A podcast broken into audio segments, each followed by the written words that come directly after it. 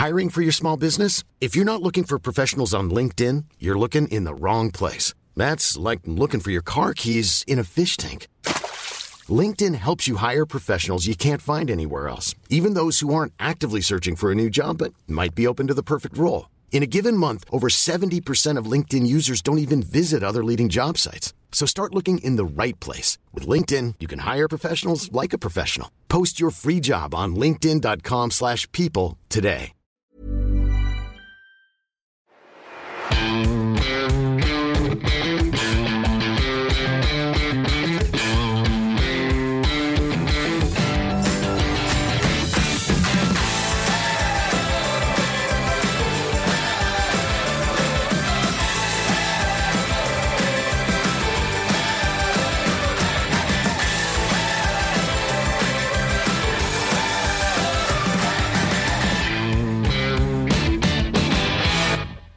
Herzlich willkommen zur Folge 41 des Finanzrocker Podcasts. Mein Name ist Daniel Kort und ich freue mich, dass du mir wieder zuhörst. Und diese Woche habe ich Jessica Schwarzer im Interview. Jessica Schwarzer ist Chefkorrespondentin Börse beim Handelsblatt und Buchautorin. Und wir haben knapp 50 Minuten darüber gesprochen, wie Deutschland einfach und erfolgreich anlegen kann. Es ist ein sehr spannendes Gespräch geworden, wie ich finde. Und ähm, du kannst dich gleich selbst davon überzeugen. Bevor es losgeht, noch eine Anmerkung zum Interview, weil ich eine Diskussion beim Finanzvisier in den Kommentaren ähm, schon hatte, weil ich habe das Buch ja dort im Podcast der Finanzvisier rockt schon vorgestellt. Ein ganz kurzer Hinweis noch.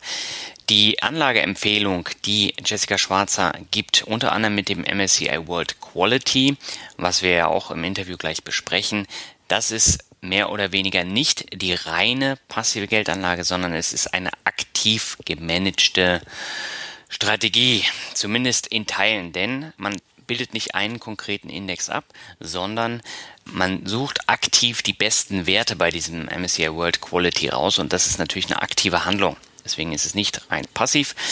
Das möchte ich nur ähm, vorausschicken. Und eine besonders schöne Sache, der Verlag hat mir fünf Buchexemplare von Einfach erfolgreich anlegen von Jessica Schwarzer zur Verfügung gestellt. Die könnt ihr gewinnen. Ihr müsst dafür nur eine E-Mail an gewinnspiel.finanzrocker.net schicken.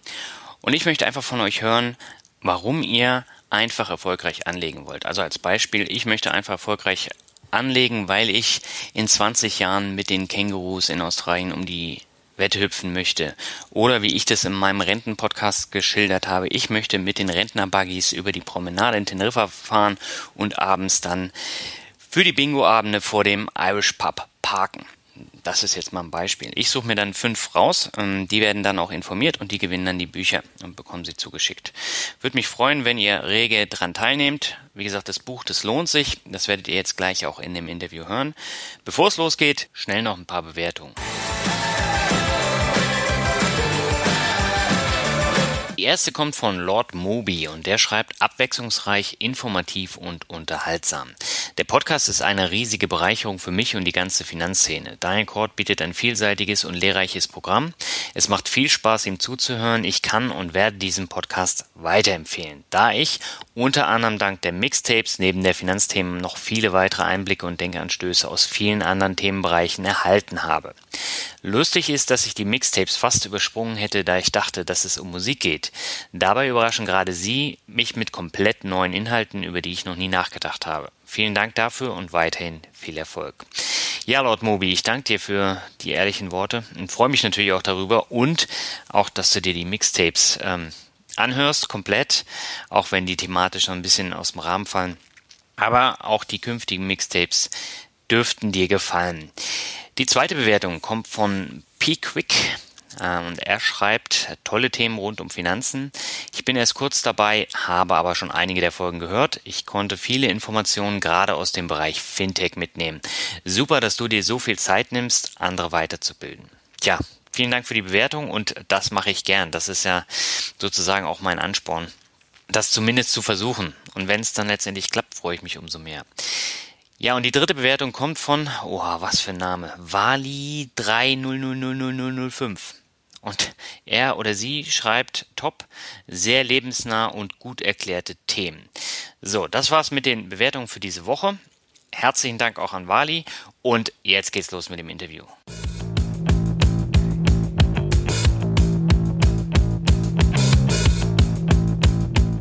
Moin Moin und herzlich willkommen zu einer neuen Folge des Finanzrocker Podcasts. Heute habe ich einen absoluten Wunschgast in meinem Podcast zu Gast, nämlich Jessica Schwarzer. Und ähm, sie ist Chefkorrespondentin Börse beim Handelsblatt und Buchautorin. Und ihr Buch habe ich ja sowohl im Podcast als auch in meinem Blog schon vorgestellt und darüber wollen wir heute sprechen und über viel mehr.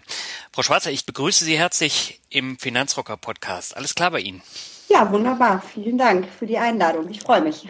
Ja, ich freue mich auch. Vielleicht möchten Sie sich ganz kurz vorstellen. Ich habe ja eben schon mal so ein paar Schlagworte genannt, aber da gibt es bestimmt noch sehr viel mehr zu erzählen. Wer ist Jessica Schwarzer? Also ich bin eine leidenschaftliche Börsianerin und äh, meine erste Aktie war die T-Aktie und das hat aber die Leidenschaft nicht irgendwie zerstören können. Yeah. Und äh, ja, das ist ja nun schon über 20 Jahre her, wie ich vorhin mal ausgerechnet habe. Und äh, ja, journalistisch habe ich eigentlich in eine ganz andere Richtung gehen wollen, weil ich eigentlich auch dachte, ich kann Börse gar nicht so gut.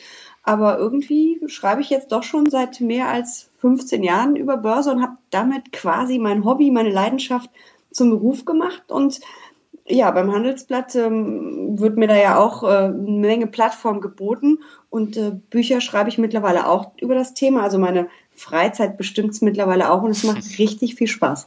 Das merkt man aber auch. Das merkt man auch, äh, wenn man ihnen jetzt bei Facebook folgt oder wenn man die Bücher liest, kommt das auch so rüber, dass ähm, Börse ein bisschen mehr ist als nur schnödes Geld anlegen.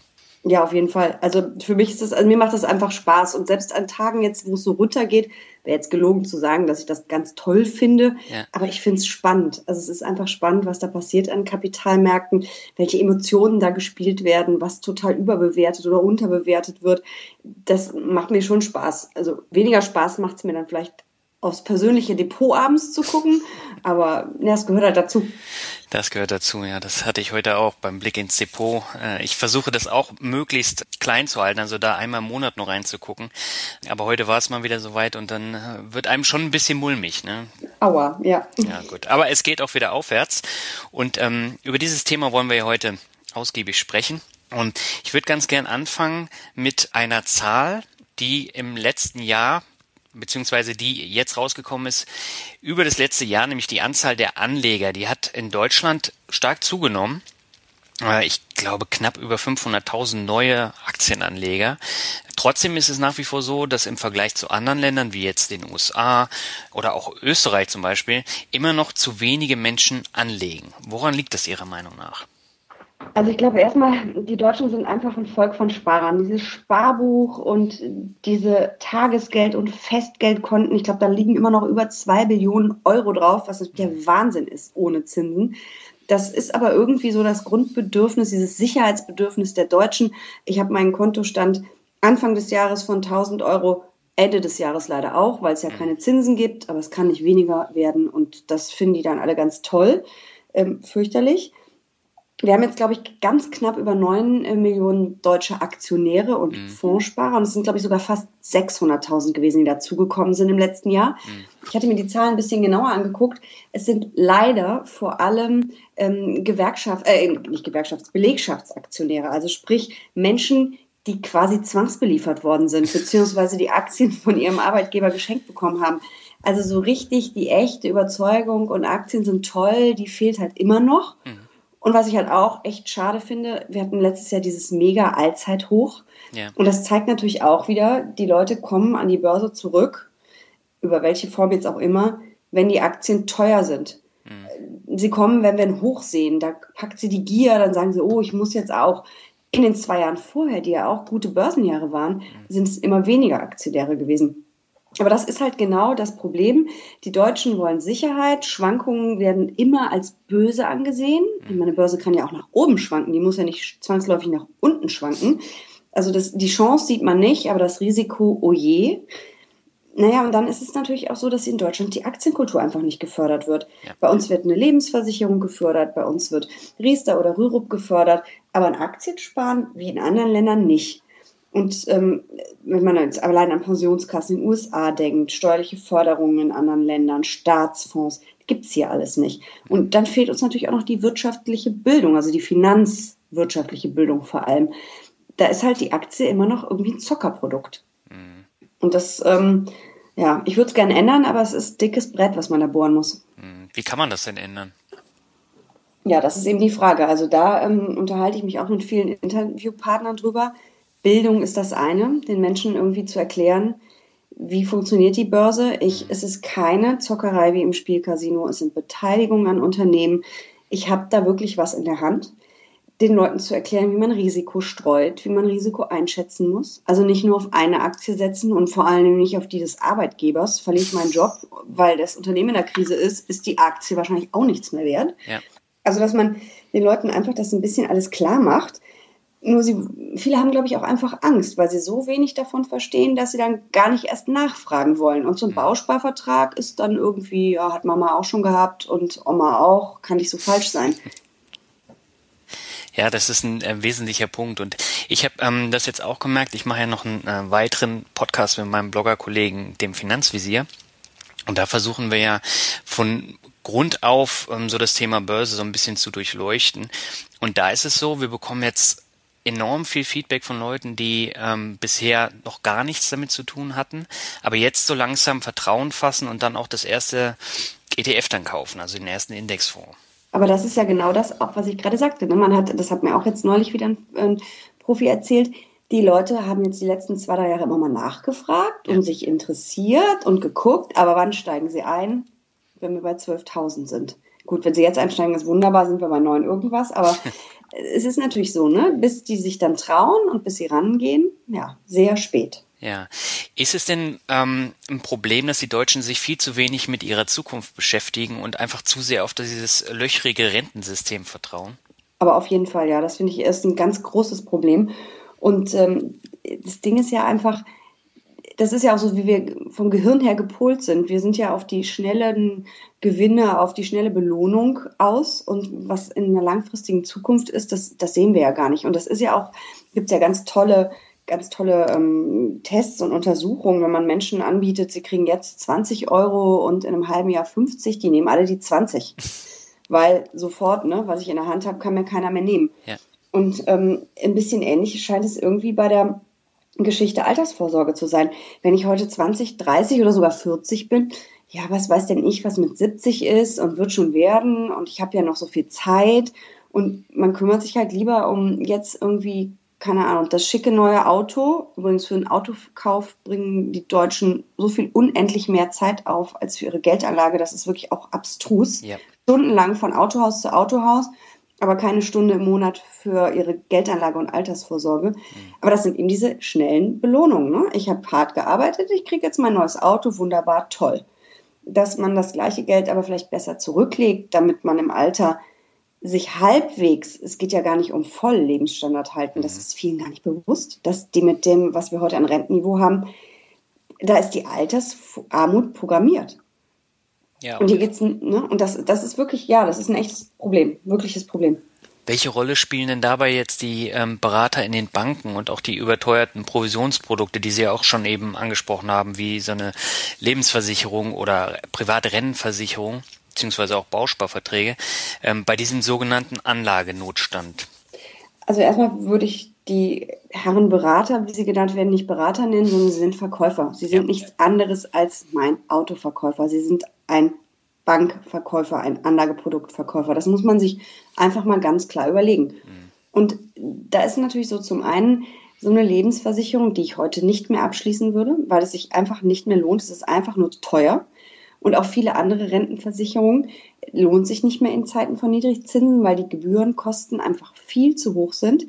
Die werden mir natürlich verkauft, genauso wie der Bausparvertrag, weil es gibt tolle Provisionen, es gibt tolle Kickbacks, damit verdienen die natürlich Geld und die sind ja eben Verkäufer. Und wenn ihnen ihr Chef sagt, verkauf XY Lebensversicherung und nächste Woche schieben wir die Bausparpläne raus, dann ist das eben so. das ist ja auch irgendwie legitim, nur wird es halt offiziell nicht so betextet und gesagt. Ich und dann kommen natürlich diese Beratungsprotokolle dazu. Wenn man heute als, als Banker irgendwie Aktien oder Zertifikate oder ETFs den Leuten ins Depot lädt, da erstmal muss man stundenlang beraten und Protokoll ausführen. Mhm. Und dann stehen die ja irgendwie mit einem halben Bein im Knast, wenn da irgendwas schief geht. Ja. Und das ist natürlich total kontraproduktiv für eine vernünftige Aktienkultur in Deutschland. Und ich würde mir diese Aktienkultur wünschen, weil unterm Strich seit Jahrzehnten sind Aktien alternativlos. Auch in Zeiten, als es schon Zinsen gab, waren Aktien die langfristig, langfristig wohlgemerkt, einfach rentabelste Anlageform. Mhm. Aber das wird den Leuten nicht erzählt. Aber Sie tun ja auch alles, um das klar zu machen. Deswegen haben Sie ja jetzt im Dezember auch Ihr drittes Buch veröffentlicht. Das hat den spannenden Titel Einfach erfolgreich anlegen. Ähm, bei jedem Sparbuchsparer schrillen da so die Alarmglocken, wenn da steht einfach erfolgreich anlegen. Panikattacke. Genau, das, das äh, ist ein Phänomen. Inwiefern kann man denn einfach anlegen?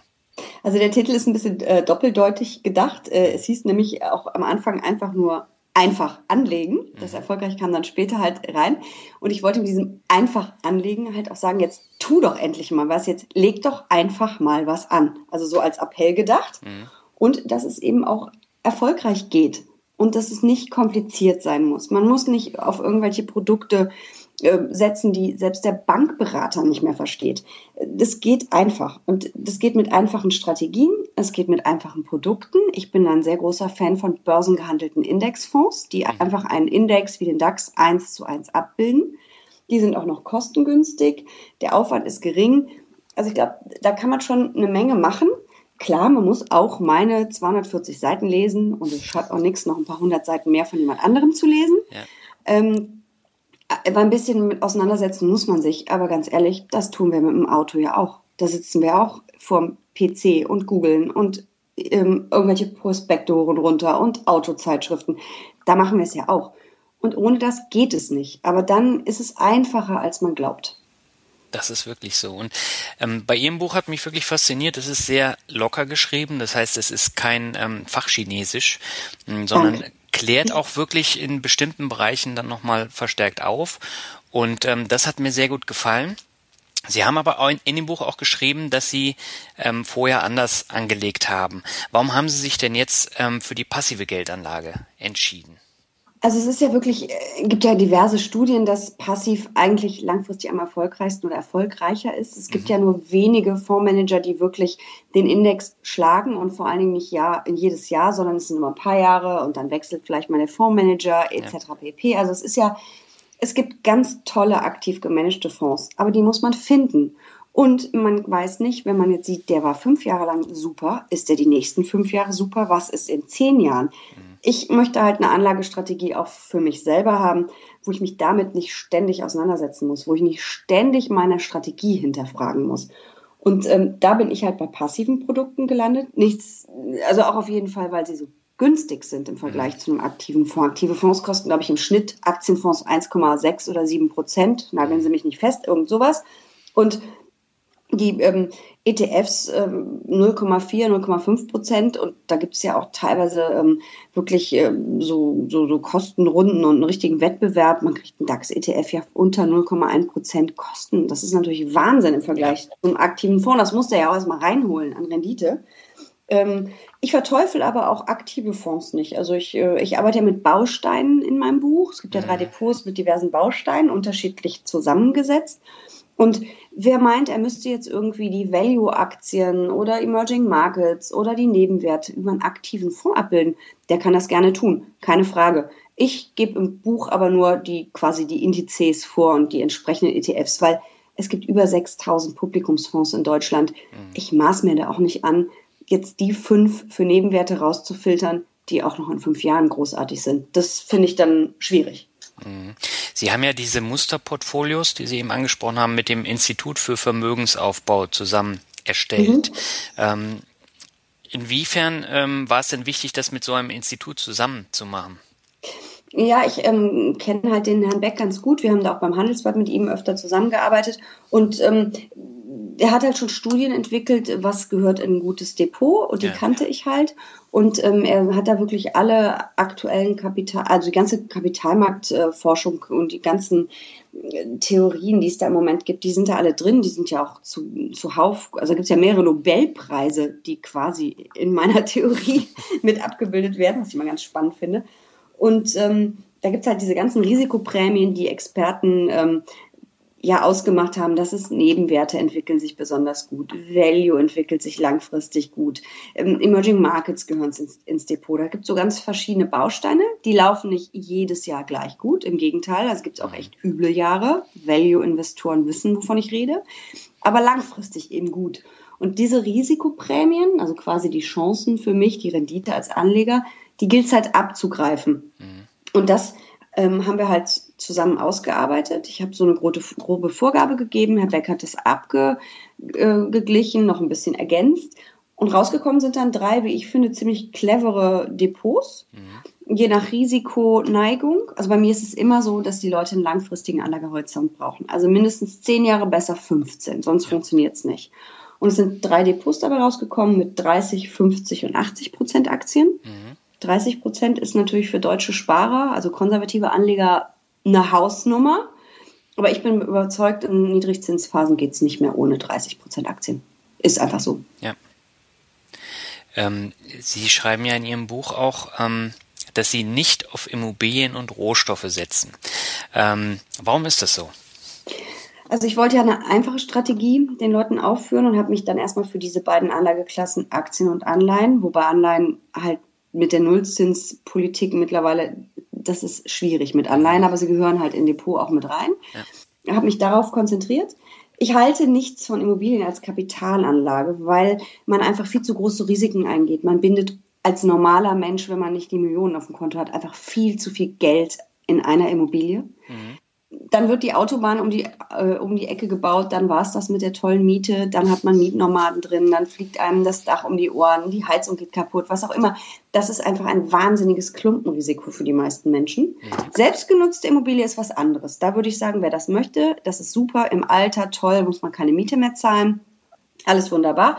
Das ist unabhängig von der Strategie, die ich anbiete. Aber als reine Kapitalanlage keine Immobilien. Und Rohstoffe finde ich ganz schwierig als Kapitalanlage. Das ist was zum kurzfristig zocken, aber langfristig finde ich das schon wirklich schwierig. Also würde ich einfach nicht machen. Auch Gold? Auch Gold, gerade Gold. Also wer meint, der braucht jetzt Gold als Krisenabsicherung, weil morgen das Bargeld abgeschafft wird oder die, der Euro uns um die Ohren fliegt, der mag das machen. Aber als Kapitalanlage, die mir eine Rendite langfristig Jahr für Jahr bringen soll, nee, bin ich dagegen. Okay. Werde ich auch oft genug für kritisiert auf Facebook und Co., aber kann ich nichts abgewinnen. Arbeitet nicht, das Geld arbeitet nicht. Ich kriege keine Zinsen, ich kriege keine Dividenden. Ich bin einzig wirklich von Angebot und Nachfrage abhängig und nee, also bin ich ist nicht meins. Ja, das ist auch eine klare Ansage. Aber man kann ja letztendlich auch in Immobilien-ETFs anlegen. Das ist ja eine andere Möglichkeit, um auch zu diversifizieren. Das stimmt, das geht auch. Ja, ja, also wie gesagt, wer das meint, der möchte, muss das tun, der soll das gerne noch dazu packen. Mhm. Der sagt dann halt irgendwie, ich habe 20 Prozent irgendwie in Immobilien stecken und die restlichen 80 Prozent verteile ich auf so ein Depot aus dem Buch. Das kann man ja machen. Und auch wer meint, der möchte Rohstoffe haben, der soll das um Himmels Willen tun. Ähm, aber für den für den Geldanteil, den man in wirklich Anleihen und ETFs, äh, Quatsch, Anleihen und Aktien meine ich, und dann über ETFs stecken will, den dann bitte auf eins der drei Depots, je nach Risikoneigung. Also ich, ich bin da nicht, ne, sollen die Menschen machen, was sie möchten, aber ich selber würde es nicht tun. Mhm. Also ich ähm, stelle dir jetzt auch nochmal die Frage, weil Dr. Gerd Kommer in seinem Buch ja explizit auch auf Immobilien und Rohstoffe mhm. hinweist. Ähm, und das ist natürlich jetzt ein großer Unterschied im Vergleich ähm, zum Buch von Gerd Kommer, dass sie eben nur auf Aktien- und Anleihe-ETFs setzen. Aber worin unterscheidet sich denn Ihr Buch konkret noch von der sogenannten passiven Anlagebibel? Ja, also ich habe das natürlich auch gelesen, auch schon ältere Werke von ihm und ich schätze auch sei, äh, Dr. Kemmer und seine Bücher mhm. auf jeden Fall ich habe halt ein bisschen anderen Blick auf die Sachen und ich bin auch, glaube ich, ein bisschen weniger Sachbuch. Das haben Sie ja vorhin auch gesagt. Ich möchte halt auch ein bisschen unterhalten und ja. ich möchte den Leuten auch irgendwie ein bisschen klar machen, dass das Spaß machen kann mit Geldanlage. Habe ich in meinen früheren Büchern auch getan. Ich finde dieses ich mag, also ich, ich lese gerne Sachbücher über Geldanlage, aber ich finde für viele Menschen, die halt überhaupt nichts damit zu tun haben wollen, eigentlich, ja. finde ich es als Einstieg, wenn es ein bisschen lockerer, flockiger ist, einfacher. Passt ja dann auch zu meinem Titel. Ähm, ich habe da halt ein bisschen anderen Blick auf die Dinge, wie Sie ja schon sagten, ein bisschen andere Strategie, also zum Beispiel keine Immobilien-ETFs. Aber wie heißt es so irgendwie so schön, lesen bildet und äh, je mehr man liest, desto gebildeter ist man. Also so viel Bücher wie es geht über Geldanlage lesen. Das ist doch ein äh, schöner Satz. Ähm, dem kann ich nur beipflichten. Und also ich finde, man kann durchaus beide Bücher lesen. Ähm, ich würde ich würde aber definitiv dann auch mit Ihrem Buch anfangen, weil das äh, sich sehr gut und einfach liest. Ähm, bei dem Komma-Buch da geht es noch ein bisschen mehr in, ins Detail rein und das äh, überfordert manche Leute dann auch gleich schon wieder und schreckt dann manchmal vielleicht auch ein bisschen ab. Und das war eben genau, was ich auch mit diesem doppeldeutigen Titel meinte, mit dem einfach. Also einfach ja. irgendwie, jetzt setz dich einfach mal hin und beschäftige dich damit, jetzt komm mal in die Gänge. Es ist ganz einfach und man muss es, ne, man kann natürlich bis ins Tiefste, ich habe das relativ knapp gehalten in meinem Buch, was mhm. Swap ist und was, ne, das ist und tessorierend und ausschüttend, weil ich glaube, dass es die Leute eben wirklich abschreckt. Und wir haben einfach so einen Anlagenotstand und so wenig Aktionäre auch in Deutschland und ich glaube, wir müssen da irgendwie, ich glaube, man muss da ein bisschen einfacher, einfacher rangehen und äh, möchte da auch ein bisschen Einstiegslektüre bieten einfach. Ja, definitiv. Ähm ein wesentlicher Unterschied in Ihrem Portfolio ist das Verwenden des MSCI World Quality Index. Wo liegt denn da der Unterschied zum normalen MSCI World ETF? Na, es ist quasi eine Ableitung, wie der Name ja schon sagt. Und mhm. es ist eigentlich wie, wie, im wahren Leben, Qualität setzt sich durch. Das ja. ist auch an der Börse so. Ähm, Unternehmen mit einer starken Marktstellung, die Preise durchsetzen können, die aber nicht nur am Markt die Preise durchsetzen können, sondern auch bei ihren Lieferanten. Ähm, die sind natürlich viel weniger krisenanfällig, die sind, stehen stärker da. Und das hat sich halt über die Jahrzehnte gezeigt, dass die sich an der Börse auch besser entwickeln. Mhm. Also wenn man zum Beispiel so eine Walt Disney sich anguckt, da ist erstmal Walt Disney, wow, toller Name. Und dann hat man aber auch die ganzen Lizenzgebühren für irgendwelche Figuren. Also ich jetzt mit meiner Generation bin dann eher bei Mickey Mouse. Ähm, wer jetzt irgendwie junge Kinder hat, dem fallen jetzt 20 andere Figuren ein, die ich gar nicht kenne.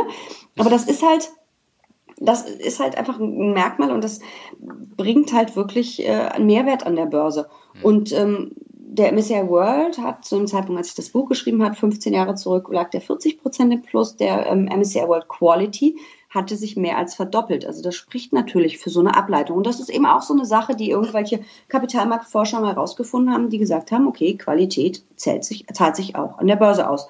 Und das ist eine Risikoprämie, um nochmal dieses Fachchinesisch zurückzufallen, die ich abgreife. Mhm. Aber ist natürlich auch eine geringere Diversifizierung drin, ne? als beim MSCI World. Ja, klar, das sind weniger Aktien als im MSCI World. Ähm, aber sie setzen ja mit den Depots aus meinem Buch auf ganz viele ETFs, also bis zu neun Bausteine. Das sind aber dann zehn ETFs, weil wir bei den Nebenwerten ähm, amerikanische und europäische haben als Einzel-ETFs ähm, also bis zu zehn ETFs quasi, neun Bausteine. Und ähm, ganz ehrlich, auch mit dem MSCI Quality, da leidet jetzt die Streuung nicht wirklich. Also es sind schon tausende äh, Aktien drin und das passt dann schon. Aber ich finde es spannend, dass Sie gerade Walt Disney ähm, erwähnt haben, weil das ja momentan noch eine Aktie ist, die zwar in den letzten Wochen äh, um einiges gefallen ist, was auch keiner äh, erwartet hat, aber Walt Disney hat ja das Phänomen, dass es ganz, ganz viele ähm, Produkte hat, ähm, die sich auch gut verkaufen. Also beispielsweise Star Wars ähm, ja, die Lizenzen. Ja, Star Wars, ähm, dann äh, Marvel mhm. gehört ja auch dazu, die ganzen Themenparks, dann gibt's einen neuen mhm. Nemo-Streifen in diesem oder im nächsten Jahr, ich glaube in diesem Jahr. Und ähm, das sind halt Sachen, mit denen sich viele Neuanleger auch gar nicht beschäftigen. Was steckt denn hinter diesem Unternehmen? Ähm, wie breit ist das denn in sich schon aufgestellt? Und ich finde sowas immer ungemein spannend. Ja, ich auch. Und ich habe also wirklich, das sind auch so teilweise so, ähm, Faktoren gewesen, die mir vorher, bevor ich mich auf dieses Buchprojekt gestürzt habe, gar nicht so bewusst waren. Mhm. Ich bin halt selber gerade dabei, mein Depot auf diese Strategie umzustellen. Natürlich volles Risiko, 80 Prozent Aktien.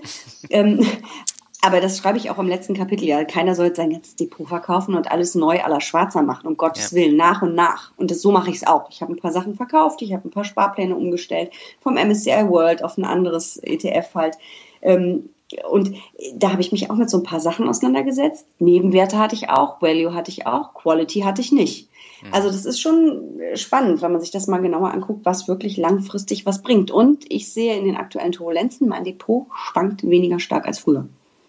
Das also, merke ich jetzt aber auch. Ähm, auch bei meinem aktiven äh, Depot jetzt, aber ähm, das ist ja auch sehr breit diversifiziert. Mhm.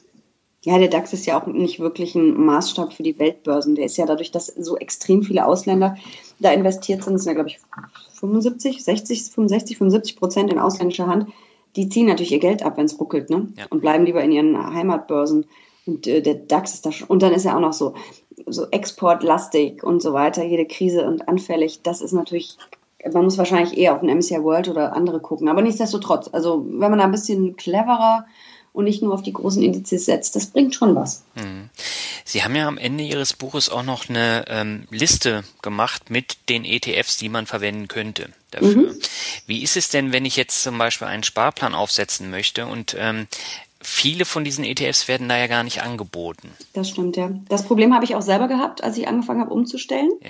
Ich kann den Leuten nur den Tipp geben, ich bin selber bei der Comdirect, ähm, anrufen, fragen, warum geht das nicht für einen Sparplan oder warum kann ich es überhaupt nicht kaufen. Das ist mir auch schon mal bei einem ETF passiert. Mhm.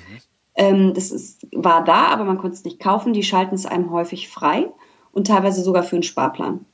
Ähm, mhm. das, ich weiß nicht, woran es liegt. Die stellen nicht bei jedem, setzen die scheinbar in der IT nicht sofort alle Häkchen, was auch immer. Ähm, da geht viel.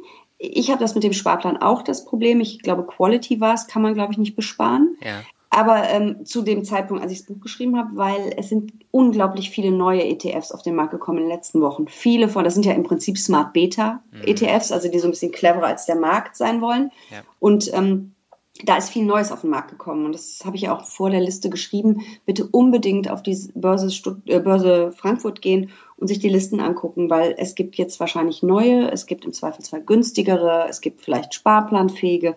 Das geht einfach so schnell, da wird man mit so einer Liste einfach überholt. Ja. Da gibt es dann höchstens die Möglichkeit, dass man das vielleicht noch übers Internet dann anbietet, wenn man mhm. die aktualisieren mhm. möchte. Sollte Aber, ich mal machen. Gute Idee, ja. Mhm. Also gerade bei einem E-Book kann man das ja dann relativ mhm. gut ähm, aktualisieren. Und ähm, Nichtsdestotrotz, also ich habe das auch gemerkt, jede Woche kommen da irgendwelche neuen ETFs und das eine ist besser als das andere und noch günstiger, obwohl das eigentlich schon gar nicht mehr geht. Und da sind viele Neuanleger dann halt auch überfordert. Ja, aber ich glaube, das sind, ich finde halt ähm, ETFs, das gab mal diese unsägliche Diskussion, ob nun geswappt, also mit einer, einer Derivatekonstruktion ja. oder voll replizieren, also eins zu eins abgebildet. Das eine hat Vorteile, das andere hat Vorteile. Aber ich glaube, ähm, damit hat sich die Branche damals keinen Gefallen getan. Und ich glaube, das ist auch irgendwie ähm, heißer, äh, wie, wie heißt das immer so schön, heißer gespielt worden, als es gekocht wurde. Ähm, ich glaube, es gibt so ein paar Kennzahlen, die ich mir als Privatanleger überlegen muss. Erstens, will ich, dass das Ding ausschüttet? Mhm. Oder will ich, dass, es, dass das Geld drin bleibt und weiterarbeitet? Zins, Zinseffekt quasi. Ja. Das, sind die, das ist die, die entscheidende Frage. Und dann sollte ich auf die, auf die Kosten gucken. Mhm. Und alles andere, ganz ehrlich, ist für Feinschmecker. Ja, man kann da bis ins Detail vorgehen. Ich gucke mir natürlich, weil ich mich ein bisschen besser auskenne, ein paar mehr Details an. Aber ich glaube, für den ganz normalen Privatanleger, der gerade erst anfängt, endlich mal in Aktien zu gehen, reichen diese beiden Kennzahlen. Und ähm, sich das zu überlegen und dann reinzugehen. Und ich glaube, die Gefahr, ja, ich würde nicht alle ETFs, wenn ich jetzt neun ETFs habe, ich würde nicht alle beim gleichen Emittenten kaufen, weil wenn mal was schief geht, kommt man an neuen ETFs nicht ran. Oder zumindest, das Geld ist ja geschützt, das ist ja so geschütztes Sondervermögen. Aber es dauert ja ein bisschen, bis sowas abgewickelt wird. Mhm. Würde ich vielleicht ein bisschen verteilen, aber eigentlich, ja, mein Gott. Und wie ist es mit dem Stichwort Steuern? Steuertransparenz oder nicht? Ja, klar, das ist auch ein Fall. Aber ehrlich gesagt, so wie die Deutschen im Moment anlegen, das ist auch wieder so, eine, so Detail. Klar, es ist wichtig, klar sollte man sich das angucken. Aber wenn ich mir angucke, wie die Deutschen jetzt anlegen, Sparbuch oder ETF, dann ist, glaube ich, dieser Steuerfaktor, welches da steuerbegünstigter ist und welches nicht, oder optimierter, nicht begünstigt, mhm. optimierter ist, ist da, glaube ich, ähm, auch irgendwie so Punkt 10 auf der Liste. Ja, aber damit beschäftigen sich die Neuanleger dann auch immer wieder. Ne? Ja, das, klar. Ja, ja wer, wer da ins Detail gehen will, herzlich gerne. Ich kann das nur begrüßen. Aber ich glaube halt für die, die ein bisschen Angst haben und die glauben, dass sie irgendwie äh, vielleicht übervorteilt werden, dass sie vielleicht alles falsch machen, erstmal für eine Strategie entscheiden, ganz wichtig, der auch langfristig treu bleiben. Dann überlegen, ausschüttend oder eben nicht ausschüttend und danach auf die Kosten gucken und dann entweder einmal Anlage oder wenn möglich Sparplan oder beides und dann läuft das Ding erstmal. Also ich glaube, das ist einfach mal anzufangen. Einfach. da ist es wieder. Einfach anlegen. Einfach genau. mal anfangen. genau. Was halten Sie denn von sogenannten Robo-Advisern wie jetzt beispielsweise Warmo oder auch Easyfolio? Ich finde das super spannend. Wir berichten da ja auch natürlich ganz viel drüber. Mhm. Das steckt natürlich alles noch in Kinderschuhen. Ja. Ähm, und ich möchte mich da jetzt auch gar nicht zu Einzelnen äußern und irgendwie jemanden irgendwie abstrafen oder über den, über den Himmel loben. Es fängt ja wirklich auch alles erst an.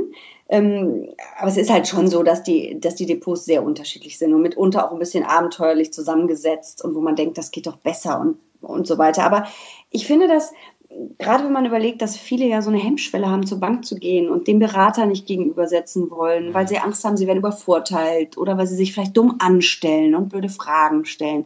Da finde ich das eine wunderbare Sache, um sich an so eine Geldanlage ranzutasten. Na klar. Hm. Ja, ich bin Aber der gleichen Meinung. Ein bisschen hinterfragen halt schon, ne? weil es sind halt nicht alle super gut. Ja, man muss halt auch gucken. Ne? Also es ähm, gibt Anbieter, die sind teurer als die anderen genau. und es kommt immer mehr auf den Markt. Das heißt, da haben wir jetzt auch schon wieder das Phänomen, mhm. dass es unübersichtlich wird.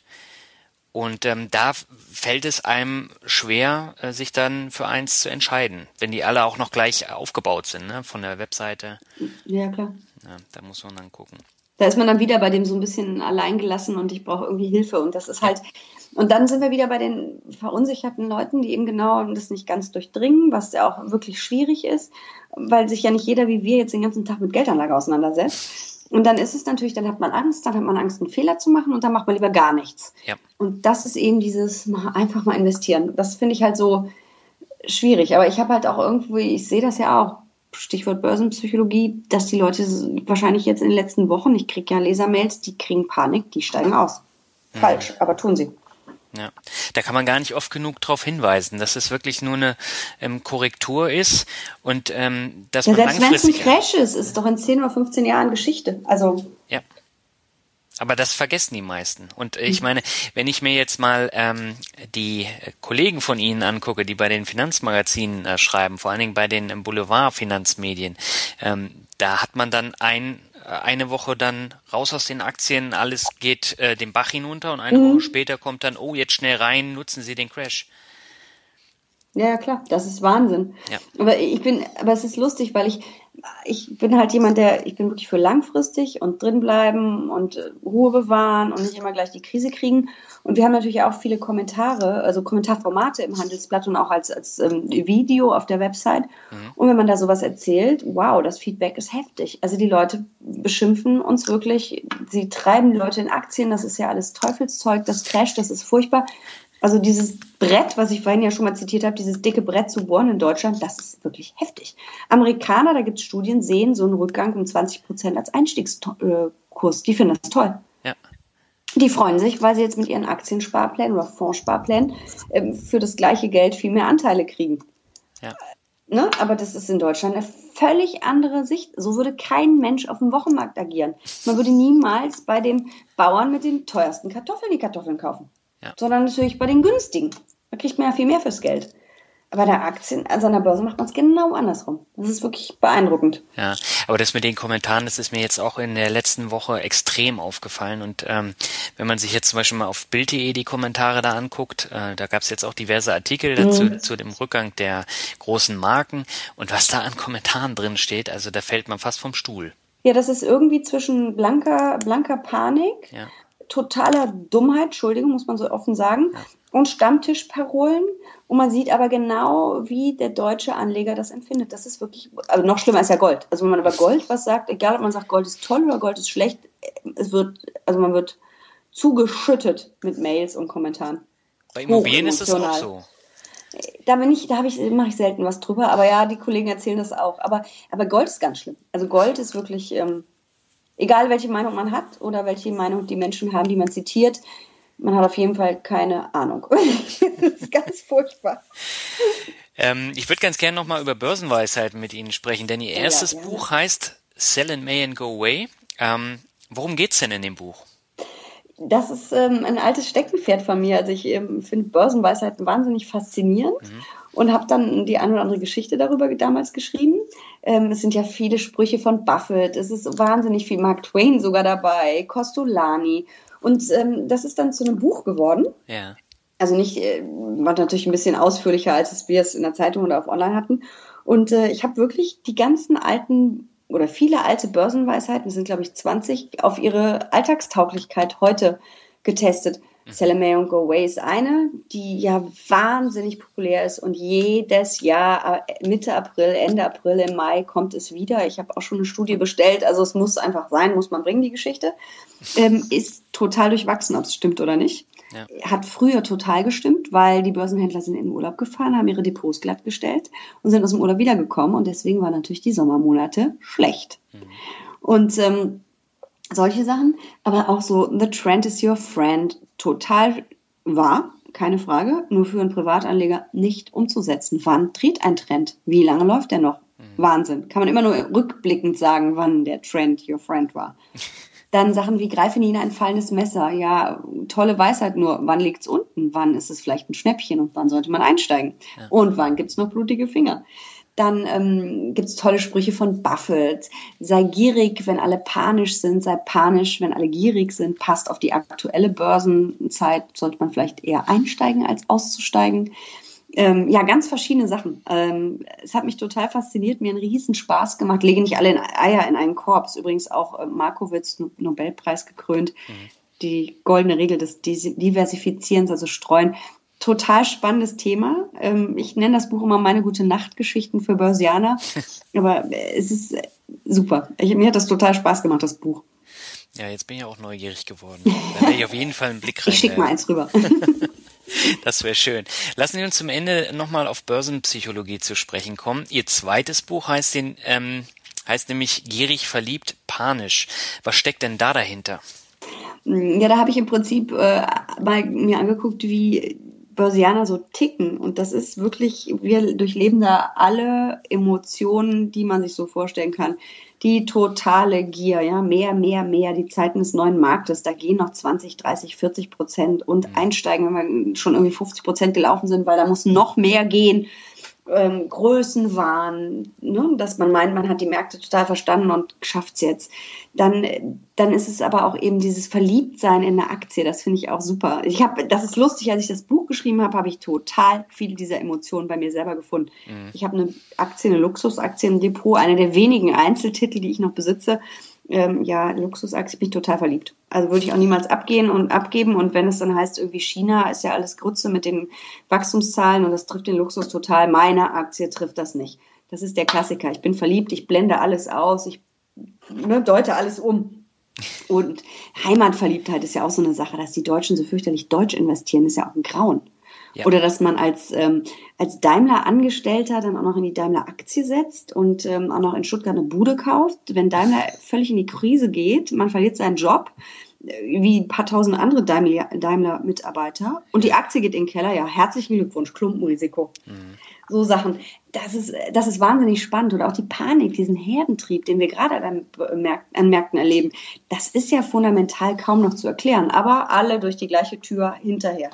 Also das, ist ein super spannendes Thema. Ja, ja, vor allen Dingen ähm, gerade diese ähm, Verliebtheit in DAX-Aktien, das ist ganz extrem hier Horror. in Deutschland. Und äh, die legen ausschließlich in DAX-Aktien mhm. an, also nicht mal MDAX, TechDAX oder sonst die was. Die ja viel besser laufen. Also neben ja, ja. laufen ja de facto besser als Standardwerte, ja. Und äh, das finde ich auch echt interessant. Und äh, anstatt da wirklich dann noch ein paar amerikanische äh, Aktien damit reinzunehmen oder dann eben breit gestreut auf einen ETF zu setzen, ähm, da denken die dann noch gar nicht dran. Nee, weil man sich auch selber belügt. Das ist auch so eine Psychonummer. Man denkt halt, man kauft das, was man kennt, da kann einem nichts passieren. Ne? Mit den Unternehmen kenne ich mich aus, da kenne ich die Produkte. Jeder hat schon mal ähm, zumindest in Daimler Taxi gesessen oder Mercedes Taxi gesessen, ja. vielleicht auch schon mal einen gefahren, vielleicht besitzt man sogar einen, kennt man sich aus, weiß man ist super und kann ich kaufen. Äh, und bei VW jetzt ist ja das gleiche Spiel. Ja. Ähm, aber was wissen wir denn wirklich über die Unternehmen? Und äh, VW oder Daimler ist ja auch nicht nur das Auto, was ich hier vor der Tür stehen habe. Die sind ja so international aufgestellt. Da gibt's ja so viele andere Sparten. Das ist ja nicht nur das Auto. Und das, man macht sich total was vor. Man meint, man kennt sich aus und kauft brav, wie es ja alle einem empfehlen, nur was man versteht. Aber wer versteht denn das Geschäftsmodell irgendeines DAX-Konzerns wirklich bis ins Detail? Das ist ja Blödsinn. Ja, keiner. Genau. Und das ist, äh, ja, aber diese Verliebtheit ist halt auch total gefährlich. Ne? Man muss da wirklich ein bisschen breiter investieren und ähm, bisschen mutiger sein. Ja, und ich hoffe, dass ich das irgendwie mal rüberbringen kann mit Büchern und Facebook und Handelsblatt. Ja, ist schwierig. Ja, wobei, hier muss ich wieder sagen, das gelingt Ihnen gut. Also mich haben Sie da schon überzeugt. Aber Sie haben auch vorher schon in Aktien angelegt. Ja, habe ich. Aber bei mir war es ja auch ein langer Weg. Also das kam ja auch nicht von heute auf morgen. Ja, bei mir ja auch nicht. Also wie gesagt, die Telekom-Aktie, meine Mutter hat gesagt, komm, wir versuchen das mal. Wir zeichnen das mal. Und dann waren wir infiziert und dann haben wir gezockt wie die Irren am neuen Markt und uns echt blaue Augen geholt. Also wirklich ja. schlimm. Also ich habe es wirklich gelernt, böse gelernt. Ja, aber viele haben sich äh, so die Finger verbrannt, dass sie dann gar nicht mehr in Aktien gehen. Ja, und das finde ich halt irgendwie schade, weil ich habe halt irgendwie nicht mir nur die Finger verbrannt, sondern ich habe halt aber auch irgendwie begriffen, ich hatte halt ein paar seriöse Sachen. Ich habe damals schon gelernt, breit gestreut hilft. Ja. Und ähm, habe halt immer mehr ja, mich da weitergebildet und mich hat's halt absolut fasziniert. Und ich habe halt wahrscheinlich mir nicht so eine blutige Nase geholt und blaue Augen, dass ich gar nicht mehr wollte. Aber es gibt Studien, dass die T-Aktionäre, es war ja auch meine erste Aktie, aber ich bin ganz früh ausgestiegen, also wirklich mit 10, 15 Prozent Gewinn. Ja. Habe es zwischendurch mal bereut, hinterher ja, juhu. Ähm, aber die, die sich ja natürlich zweite oder dritte Tranche gekauft haben, die äh, haben ja so viel Geld verloren. Und äh, da gibt es wirklich Studien vom Psychologen, dass diese Aktionäre für die Börse verloren sind. Mit denen braucht man gar nicht mehr versuchen, irgendwie die nochmal an die Börse zu holen. Die haben die Nase so gestrichen voll. Und das finde ich eigentlich schade. Ja, aber das sind leider Gottes die Leute, die Verbrannt. jetzt überall auch äh, die Kommentare im Internet schreiben. Ja, so ist es. Das merkt man dann. Man liest richtig den Frust raus. Mhm. Und ich habe auch Frust gehabt. Ich hab, könnte jetzt irgendwie stundenlang Geschichten erzählen über Aktien, wo ich mich richtig mehr, richtig in ne, ins sprichwörtliche Klo gegriffen habe. Ja. Ich könnte von fallenden Messern berichten. Man kann ja auch nachkaufen, bis man irgendwie fast pleite ist, so ungefähr, als Student. Ja. Also ich habe das alles auch erlebt, aber das sind halt auch irgendwie so Erfahrungen, die man macht und ich finde, aus denen man auch lernt. Und ich hoffe, dass ich es jetzt besser mache. Ich bin davon auch überzeugt und äh, ja, ich hoffe, dass das die Strategie aus dem Buch auch aufgeht. Also in den Backtests sieht sie gut aus ähm, und ich hoffe, dass sie auch die nächsten Jahre so funktioniert. Das ist doch ein schönes Schlusswort für das normale Interview. Zum Abschluss würde ich ganz gern das Finanzrocker Word Shuffle mit Ihnen spielen. Jetzt bin ich gespannt. Ja, bei Ihnen sind mir auch besonders viele Begriffe eingefallen. Oh Gott. ähm, und zwar, also äh, Sie können äh, selbst entscheiden, ob Sie jetzt ein bisschen länger was darüber erzählen oder ganz kurz. Mhm. Ähm, beginnen möchte ich mit kostenlos Mentalität. Oh je, also ich glaube, was nichts kostet, ist auch irgendwie nichts. Also günstig ist super, Preis-Leistungs-Verhältnis angucken ist auch super, aber für lau, da ist irgendwie immer ein Pferdefuß dabei. Ja, aber ist es nicht so, dass gerade im Journalismus ähm, das Problem jetzt ist, dass die Leute verwöhnt sind durch diese Kostenlos-Mentalität, kostenlos Blogs lesen, kostenlos Podcast hören, kostenlos hier, kostenlos da. Und äh, das bekommt ja die Medienbranche zu spüren, oder? Äh, ja, das ist wohl wahr. Also wir kämpfen auch und wir sind ja auch dabei, ähm, immer mehr äh, Qualitätstexte und ähm, ja, eine gesunde Mischung hinter die Paywall zu schaffen. Mhm. Da war es ein Riesenfehler im Journalismus, bin ich davon überzeugt. Also da ist einfach um die, zwei, um die Jahrtausendwende einfach alles ins Netz gekippt worden aus allen Printmedien. Und das konnte ja nicht gut gehen. Also das ist, das war einfach ein Fehler und das muss man jetzt versuchen zurückzudrehen. Das ist natürlich schwierig, weil wir ja alle gelernt haben, es gibt alles umsonst im Netz. Aber ich glaube, man, es gibt immer mehr jetzt, und deswegen meinte ich auch mit, was nicht kostet, ist nichts. Es gibt schon immer mehr den Trend dazu, dass das, was wirklich was wert ist und was mir im Zweifel auch was bringt, also ob es nun irgendwelche Qualitätstests sind, Sachen von Stiftung Warentests oder wir auch mit vielen Geldanlagestücken. Ähm, ich glaube, dass man da den Leuten jetzt schon langsam beibringt und dass sie es auch anerkennen, dass man dafür was bezahlen muss. Hm. Rheinland ist der nächste Begriff. Rheinland, oh, ich bin gebürtige Düsseldorferin und ich liebe es heiß und innig und ähm, es ist schwer, mich aus dem Rheinland wegzuholen. Selbst als Chefkorrespondentin Korrespondentin Börse, schwerer Titel, habe ich nicht, haben sie es nicht geschafft, mich an die Frankfurter Börse zu holen. Okay. Eine Finan heiße Liebe. Das ist doch schön. Finanzbranche ist der nächste Begriff. Oh ja, die hat ein kleines Imageproblem oder ein größeres, würde ich eher sagen. Ähm, mich fasziniert diese Branche. Ich lerne unglaublich viele spannende Menschen in dieser Branche kennen. Mhm. Auch ganz verschiedene äh, Einstellungen und Einschätzungen zu Märkten und wie man richtig anlegt. Ich finde es ganz toll. Ich finde es auch überhaupt nicht so dröge, wie viele Menschen denken. Mich fasziniert's. Ja. aber jetzt vor allen Dingen auch so nach der Lehman-Krise und dem ganzen Mist, den die Leute da teilweise im Depot hatten, Stichwort Lehman, Oma und so weiter, ähm, die haben schon echt ein Imageproblem und das wird auch nicht so einfach, das zurückzudrehen. Aber viele haben es erkannt und arbeiten dran. Mhm. Nächster Begriff, ähm, da haben Sie vor kurzem, glaube ich, auch bei Facebook äh, was drüber geschrieben, Frauen und Geldanlage. Oh ja, das ist äh, wahrscheinlich, kann ich ja schon mal verraten, mein nächstes Buch. Ich bin aber noch nicht ganz so weit. Ich arbeite gerade am Konzept. Äh, das finde ich ein ganz spannendes und sehr spezielles Thema, weil viele Frauen sich immer noch ähm, ja, hinter ihren Männern verstecken, viel zu sehr auf ihre Männer verlassen. Mhm. Ähm, was ich bei Thema Geldanlage ganz schwierig finde, weil Frauen einfach eine ganz andere Erwerbsbiografie haben als Männer. Ja. Frauen, ähm, erstmal verdienen die sowieso weniger und starten weniger schnell durch. Das ist immer noch so. Fängt es also da schon mal an beim Was verdiene ich und wann. Dann kriegen Frauen mal Kinder, können die Männer ja immer noch nicht. Äh, die Pausen, die Frauen dann machen, sind länger. Viele Frauen kommen nur zurück in Teilzeit. Also die haben eine ganz andere Erwerbsbiografie. Und es ist super, super wichtig, dass die sich endlich selber um ihr Geld kümmern. Ja.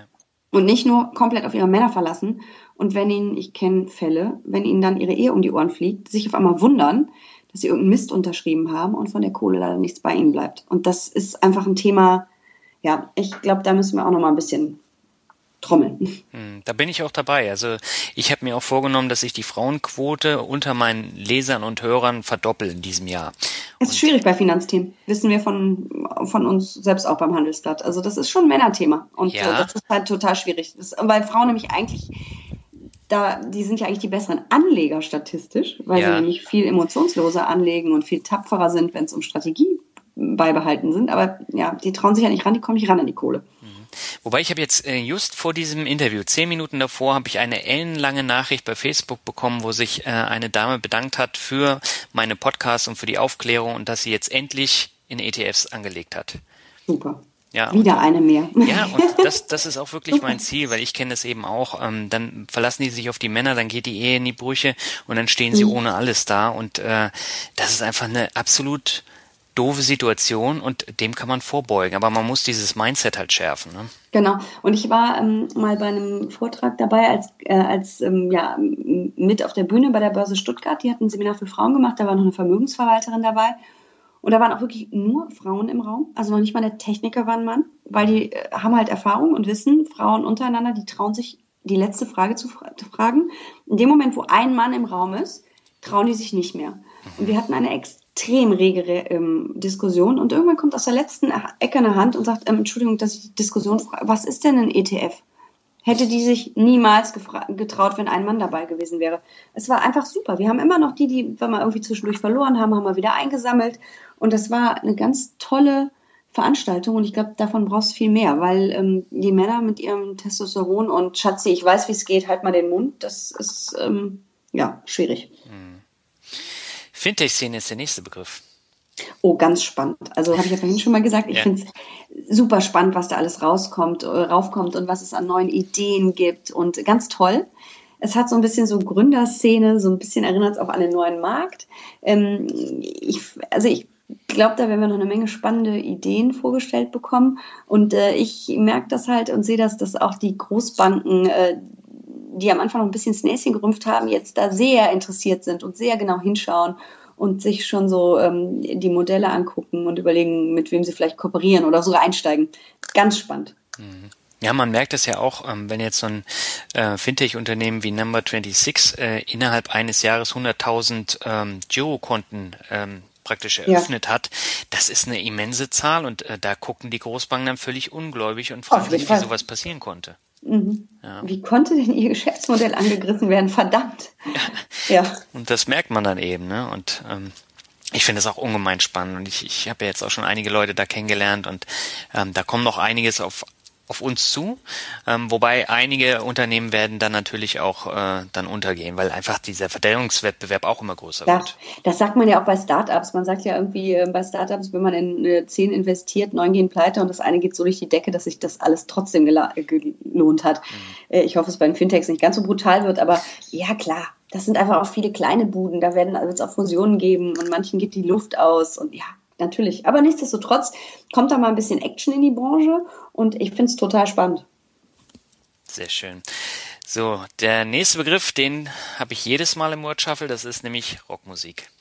Rockmusik? Yep. Eieieiei, was soll ich denn dazu jetzt sagen? Ja, die meisten sagen, höre ich nicht. Ich höre äh, Dance, Hip-Hop, so Volksmusik.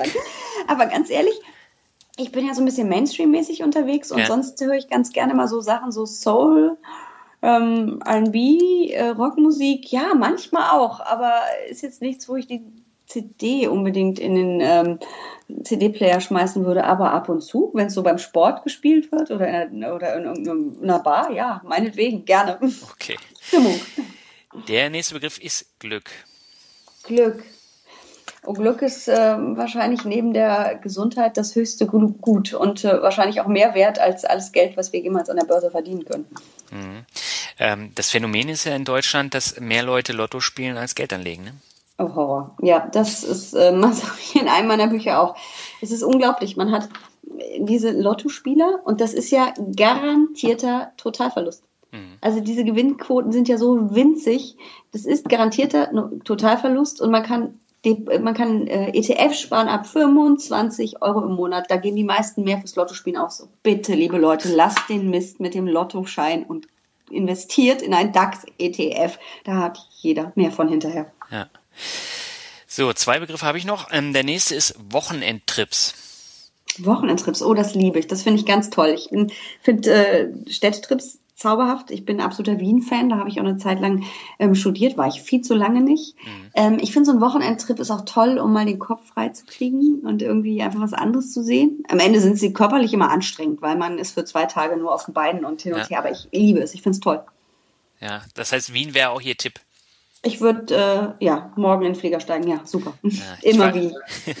Ich war heute vor einem Jahr war ich in Wien und ich glaube, wir haben 50 Kilometer dann in drei Tagen geschafft und äh, also Wien kann ich auch absolut empfehlen. Ich glaube, in Wien darf man auch gar nicht in die U-Bahn steigen. Völliger Blödsinn. Man muss das alles erlaufen. Und wenn überhaupt man mit irgendwas fährt, dann mit dieser Ringstraßenbahn. Da fährt man einmal um den ersten Bezirk rum und hat wirklich alles gesehen, was man unbedingt gesehen haben muss. Ja, das habe ich auch gemacht. Wobei ähm, die U-Bahn ist super in Wien. Also da Ja, die ist super, aber man sieht ja nichts in der U-Bahn. Ja, aber man kommt schnell überall hin und äh, sonst Ja. wären es wahrscheinlich 75 Kilometer gewesen. Okay, Schönbrunn und so, das muss man mit der U-Bahn und sonst Ja. was machen. Aber, aber ah, super. Ich liebe diese Stadt. Golfspielen ist der letzte Begriff. Oh, meine zweite große Leidenschaft, nein, meine dritte, neben Börse Wien, ist Golf. Ja, ich finde es ganz toll. Viele finden das ja langweilig und es ist kein Sport. Für mich ist das ähm, totale Entspannung im Kopf. Und wenn man da so 10 bis 12 Kilometer über den Platz gelaufen ist, dann weiß man auch, was man getan hat. Ähm, ich finde es ganz toll in den Kopf. Also auch wenn ich Bücher schreibe, das tue ich ja in meiner Freizeit, ist es einfach toll, um abzuschalten und runterzukommen. Natur pur, ein bisschen Bewegung, super. Das heißt, Sie fahren da auch nicht mit der Golfkarre. Nee, ich laufe. Also ich laufe fast immer. Es gibt in Düsseldorf einen Platz, das ist so ein Bergziegenplatz. Koseido heißt der, das ist ein japanischer Golfclub. Der geht nur hoch und runter. Äh, Das geht nicht ohne. Die, denn man darf bei Turnieren auch teilweise gar nicht ohne, weil man nämlich das Spiel total verzögern würde zu Fuß. Aber sonst immer laufen. Sehr schön. Auch das war echt ein schönes äh, Schlusswort. Und jetzt sind wir schon wieder fast bei einer Stunde. Ich versuche ja wirklich immer die Interviews ein bisschen kürzer zu halten, aber es gelingt mir nie. Und äh, ich finde es auch nicht schade. Also ich glaube, äh, das hat mir sehr viel Spaß gemacht heute Mir und auch. Äh, die Hörer können eine Menge mitnehmen. Von daher, Frau Schwarz, haben Sie vielen Dank für das interessante Interview. Sehr gerne. Vielen lieben Dank. Alles klar. Bis dahin. Tschüss. Tschüss.